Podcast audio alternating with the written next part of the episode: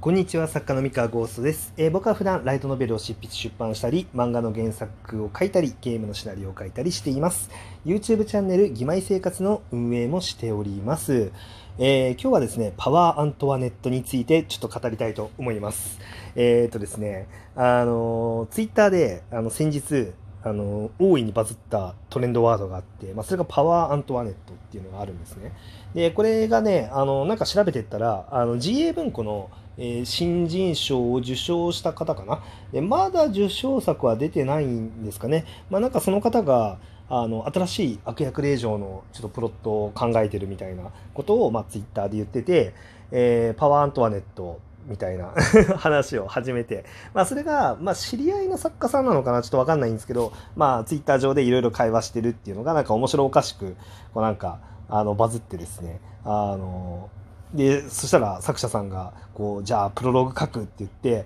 あの、プロローグを書いてみせて、まあこれがまた面白かったんですけど、まあちょっとね、あの、このパワーアントワネットのこのバズりって、実は僕は、あの、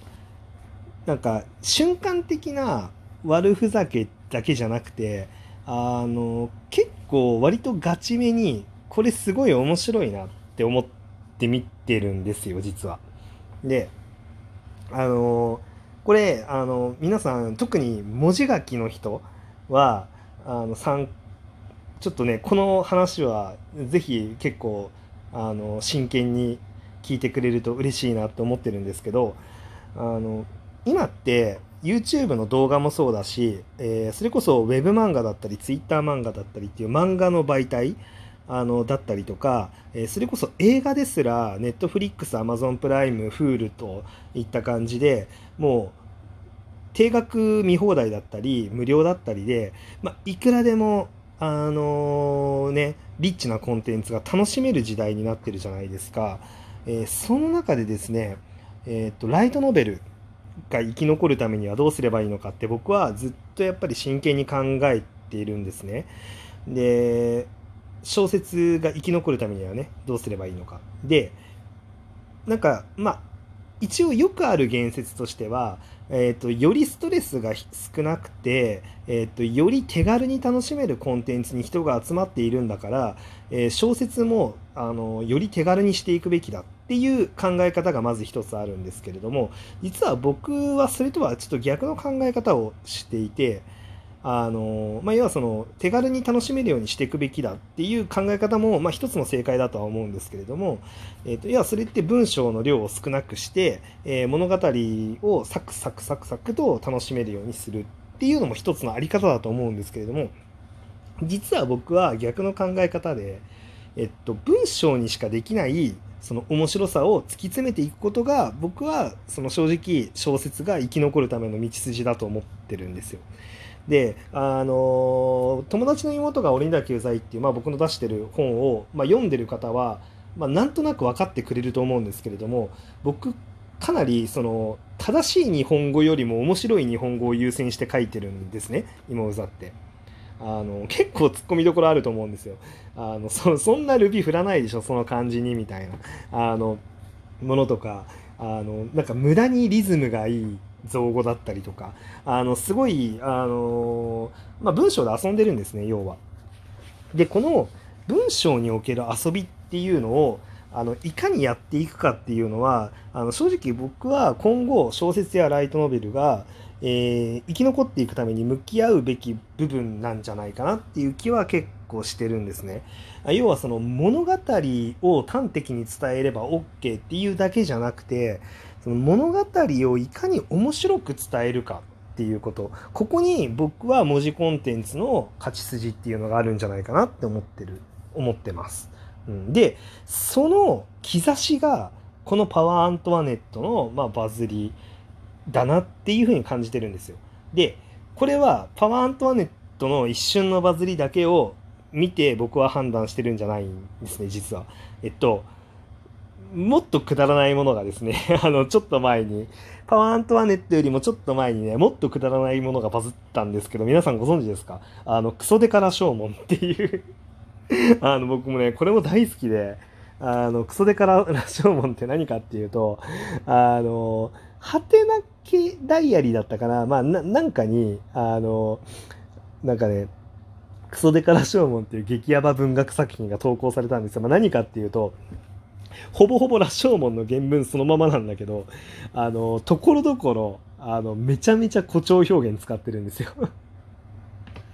あのね、例えば、あの、ある日の超暮れ方、かっこほぼ夜のことである。一人の下人がクソでかい羅生門の完全な真下で、雨闇を気持ち悪いほどずっと待ちまくっていたみたいな これ原文は、まあ、ある日の暮れ方のことである。一人の下人が羅生門の下で雨闇を、えー、ま、待っていたっていうだけのあの文章なんですけどもうあの無駄にこう持ってるんですね。蝶をつけたりとかクソでかいってつけたりとか、まあ、完全な真下とか。いやいらないでしょその完全な真下完全なみたいな。そう気持ち悪いほどずっととか。まああのまあなんか とかねあとなんだっけ？えっとはいはいはい。でなぜかというとこの2、3000年京都には超巨大地震とか、えー、破壊的辻風とか最強大火事とか極限飢饉とかいうエグすぎる災いがみたいな。あのそうなんですよ。無駄にあのそう持ってあのなんかねでかくしてるんですよ。あらゆるものを。でこれ文章でかなり遊んでるんですよねでこの遊びがやっぱり文字物として面白いんですよ。うん、で僕はあのパワーアントワネットのあのが一番面白くなる形ってこの文字遊びにあると思ってたんですね。であのネタだけをパワーアントワネットの話を作家さんたちがしてるだけだったらえどっちに転ぶんだろうっていうのはちょっと分かんなかったんですよ。えっと要はそのただ悪ノリというか、えっとちょっとハイテンションで行って終わりっていうパターンもあるんですけどただ僕の期待感はやっぱマリー・アントワネットのその史実に割と基づいてちゃんと歴史のことを切り取ってるんだけどただアントワネットがパワーなだけ それが一番面白いと思ったんですね。で、って思って作者さんのプロローグを見て、ああ、この人がこの作品を書くべきだってすごい思ったんですよ。ななんかっていうのは僕が望んでたそのプロローグのあの書き書かれ方をしてたんで、うん、あのちゃんとね処刑台に上がってコーヒーのチンにかけられるっていうシーンを やったりとかまあねあのパンをパンがなければ体を鍛えればいいじゃないみたいな。あのね面白いこと言ってたんですけれどもやっぱりこの面白さは元ネタに忠実であればあるほど面白い。し描かれ方が文学的であればあるほど面白い、うん、これがあのなんだろうな軽いギャグのノリでやっちゃうとちょっともしかしたら上滑りしちゃってたかもしれないのがもうね文学なんですよね。うん。まあ、ただアントワネットが筋肉なだけで。まあ、あのねこれ本当にあの僕大好きだったんですよ。だからパワーアントワネットの、まあ、冒頭も見てアイデアも見て。これはぜひね、え出版社さんまあこれ聞いてる人いたらねあのぜひ出版まであの頑張ってほしいですね、うん、僕は買いますよこれは。来たら。出版されたらナチュラルに買います。はい、はい、面白いんで。うん。だし、まあ、やっぱりあの、うん、こうやって文章で遊ぶっていうあの文化っていうか感覚っていうのがあのもっと浸透したら、えっと、文字物コンテンツはもっと元気になると思います。ね。だってこれ漫画とか映画とかでやりきれないんですもんこの面白さって。うん。まあ多分似たような面白さを出すことはできると思うんですけれどもやっぱり文字物ならではの強さですよね。あのその文章の使い方おかしいでしょとかあのなんだろう、まあ、使い方おかしいだけじゃなくて、まあ、そこが強調されてることが素直に面白いみたいなその文字遊び面白いねみたいなあのそれはやっぱり小説ならではだと思うんでちょっとこの流れ加速するといいなっていうふうに思ってます。面白い作品がどんどん増えていくんじゃないかな、そうすると。うん。っていうね、あの、ことを思いました。なんで、もう本当に、あの皆さんね、パワーアントワネットのが何なのか分かんない方は、あのツイッターで検索してみてください。今これ聞き終わったら。はい。あのー、おすすめです。面白いです。はい。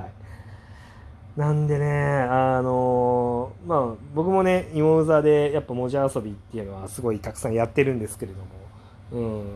やっぱこういうエッセンス好きですね。うん。面白い。あの、もし、あのー出版ね、まあ、どこも出版しないっていうんであれあればねもう本当にもう僕があの個人的に担当編集になりたいぐらいの勢いです それで自分が編集者だったら絶対声かけますもんこれもうんそうまあそれぐらいねあの楽しみあの楽しかったんでここれからの展開を本当に期待しておりますえー、ね、パワーアントワネットの作者さんに届くか分かりませんが、はい、あ、の頑張っていただきたいです。出版まで。ぜひね。はい。そして最高のイラストともともにね、あの世の中に最高の形で出版されてほしいですね。はい。もう僕、そしたら、あの、店舗特典コンプリートする勢いで買うんで。はい。っていうお話でございました。はい。えー、今日はね、パワーアントワネットと、あのそれが待つそれが持つねあのライトノベル業界文字物コンテンツの、まあ、未来の可能性についてのちょっとお話をさせていただきましたはい、えー、普段ね僕はこんな感じで小説の話をしたりとか、まあ、エンタメのねビジネスの話をしたりとかまあなんかいろんな話してるんでまあよかったら、えー、僕の番組をねあのクリップしていただいたりまああのいろんな人にお勧めしてみたりねしてくれると嬉しいです。えー、本日のお話は以上でございます。それでは皆さん、良い夜をお過ごしください。おやすみなさい。バイバイ。